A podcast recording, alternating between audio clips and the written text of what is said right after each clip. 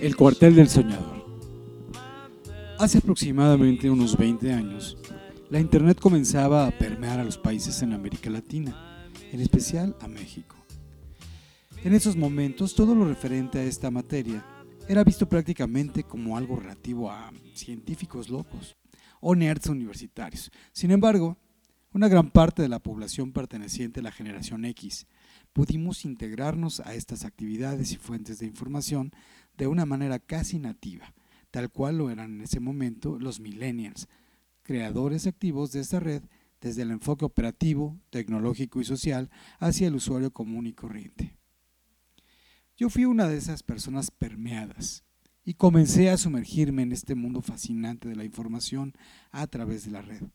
Se decía mucho acerca de la burbuja de las .com y cómo sus fundadores se hacían millonarios de la noche a la mañana.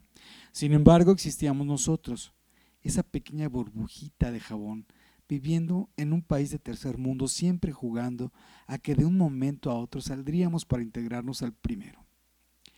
Jugábamos a que fundábamos nuestro .com sin saber siquiera cómo poder hacerlo, conocer los fundamentos para poder lograr algo de ese tamaño.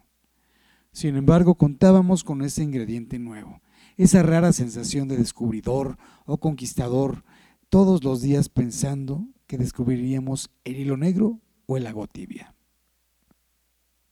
El inicio.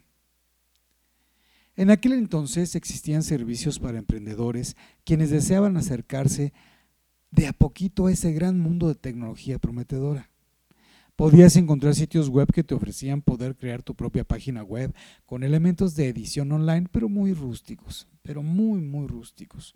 Recuerdo bien empresas como GeoCities, XHome, Angel Fire, etcétera, eh, que eran quienes te permitían esto siempre que correspondieras el favor colocando un banner publicitario en tu nueva y flamante página web. Así nació en el año de 1995 el Cuartel del Soñador, un tierno portalito hecho a mano, el cual ni con un nombre de dominio contaba. Se hospedaba en un extraño subdominio, que por supuesto era también gratuito, era sitio.d diagonal el cuartel donde se publicaba información de ocio y entretenimiento. Al principio era algo que me generaba mucha emoción. Sin embargo, al paso de los días, las semanas y los meses, cada vez se hacía más y más pesado publicar algo. ¿Por qué?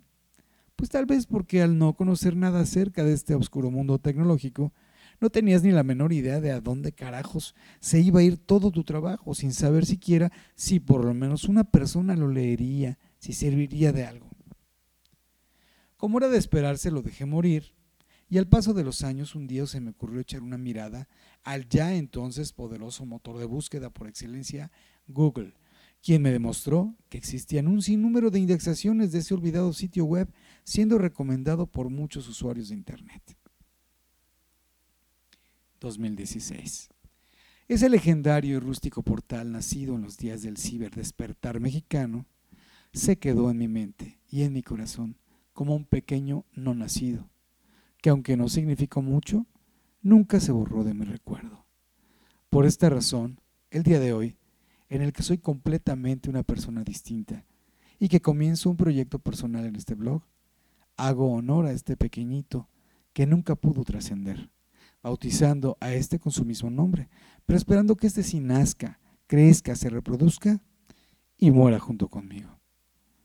Gracias por tu lectura. Yo soy Ferga. Te agradezco muchísimo el que estés escuchando este blog, este podcast que es lo mismo. Hasta luego.